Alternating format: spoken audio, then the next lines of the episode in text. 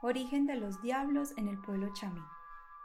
El diablo Antomiá fue también obra de Carabí. Un día se levantó contra Carabí desafiándolo y diciendo que era tan sabio como él. A semejanza de Carabí, quiso hacer también a su gente, como quieren decir nuestros indígenas.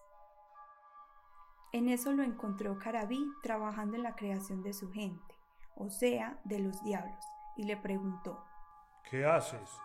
Antomía le contestó malhumorado, Estoy haciendo usar. que significa perros. A lo cual repuso Carabí, Pues que sea usar. Entonces el diablo desafió a Carabí, pero en la pelea quedó vencido. Y Antomía y los suyos, convertidos en perros, fueron arrojados por Carabí a los infiernos, al Edá.